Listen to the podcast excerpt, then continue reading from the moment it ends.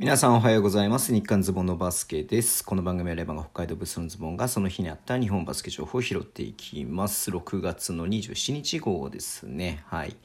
まあ、ちょっと土日でね、B リーグの方もリリースが少なくなってきて、まあ、移籍の方もね、だいぶ、えー、落ち着いてきたかなっていう感じがありますけれども、うん。まあ、今日代表戦がありましたので、えー、代表戦のことをね、話していこうと思います。はい。えっ、ー、とね、イランとの強化試合3試合目でしたが、結果的には76対50で、まあ、快勝という感じでしたね。うん。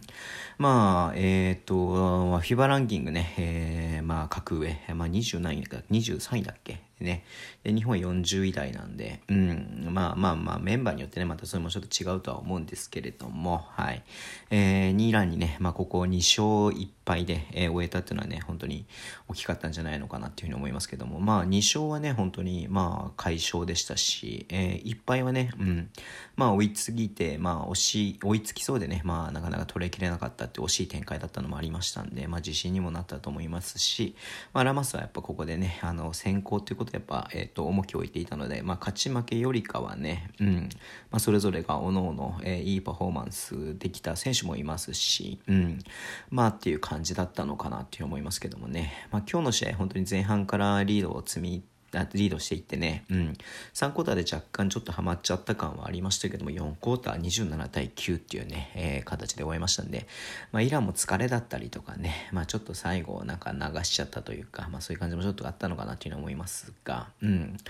まあ、これで次が沖縄のね、えー、7月7日ハンガリー戦ということですんで、まあ、1週間、10日ちょっとかな、うん、開く感じになるので、10日ちょっとで10日弱か、うん、開く感じになりますんで、えっ、ー、とね、ま、ここでもしかしたら海外組が、何人か入ってくるかなっていう感じもしているんで、うん、まあそうするとね、ここで、えっ、と、落とされてしまうというか、先行からね、漏れる選手も出てくるのかなっていうふうに思いますけども、なかなか難しいとこだなっていうふうにはね、思っていますが、うん、まあ、その辺のことね、結構 YouTube で、まあいろんなね、チャットとかいただきながらね、1時間ぐらい話しましたんで、今日ね、ぜひそちらも見ていただけると嬉しいなっていうふうに思っています。うん。えー、今日のまあ出来で言いますと、まず安藤修斗選手ね、ここ3試合本当に良くて、まあオフェンスでね、2桁得点してるってことも素晴らしいですし、えー、まあディフェンスがね、本当にいいんで、うん、田中大輝と、ね、安藤修と同じチームなんでしょ？この2人にディフェンスされたら本当嫌だよねっていうふうにね思うけれども、うんまあ、それぐらいいいかかったなっていう思いますし金丸選手もね、えーと、引き続き得点取ってますしエドワーズがね最近ちょっと元気というかまあまあなんかこの日本代表のチームに合ってきたなっていう感じがすごく見て取れるんで、うん。まあ、ちょっと最終的にロシターになるのかギャビンになるのかちょっと分かりませんけれども、うん、いやねまあいい感じだなっていうふうに思いますし今日張本選手がめちゃめちゃ良かったですね。オフェンスにディフェンスに。うん。まあ、YouTube の中でも再三話したけど、フィジカルの面でね、あの負けてなくて、えー、ね、あの、自分で、えー、突っ込んでってエンドワンもらったりとか、流れが悪い場面でね、スリー決めたりとか、まあもちろんね、体張って、リバウンドだったりとか、スクリーンだったりとか、うん、本当にいい活躍をしてるなっていうふうに思ったんでね、うん。まあ、ポジション的にどうしても海外組と被ったりとかする感じがあるので、まあ、その部分でね、まあバックアップとしていてもいいのかなって今日ね、見てて本当思いましたね。うん。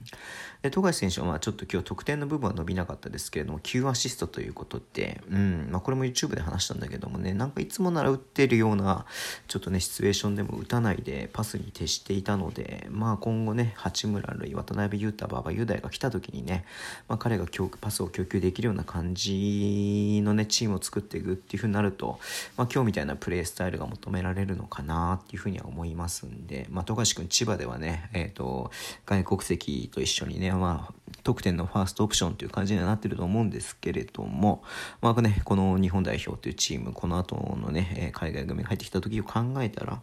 まあそういうわけでもなくてもいいのかなっていうふうに思いますんで、うん、まあ富樫君もまあなんかこういつもと違うプレースタイルが見れてよかったかなっていう感じですよね。はい。で、まあ、あんまなんかね、YouTube でコメントなかったんだけど、個人的には竹内康介、すごい良かったなっていうふうに思っていて、まあ、7得点してるっていうのもそうなんですけれども、まあ、リバウンドの部分、うんうんうん、だったりとか、まあ、あとスクリーンの部分、えー、あと、まあ、相手のね、オフェンス、金丸選手をフリーにする、えー、安藤選手をフリーにする、えー、張本選手、張本選手をフリーにするみたいな感じでね、えー、なんか彼がうまくこう、スクリーンだったりとか、クリアアウト、スクリーンアウトしてね、えー、うん、やってるっていうのはすごく見て取れたんで、うん、なかなかこう味のあるプレーをしていたなっていう感じがしていて。まあ悩ましいよね。だからここからね海外組が入ってくるとなると6人最終的にね、えー、チームに入れないっていうことになるので誰がいなくなるのか誰が残るのかはい。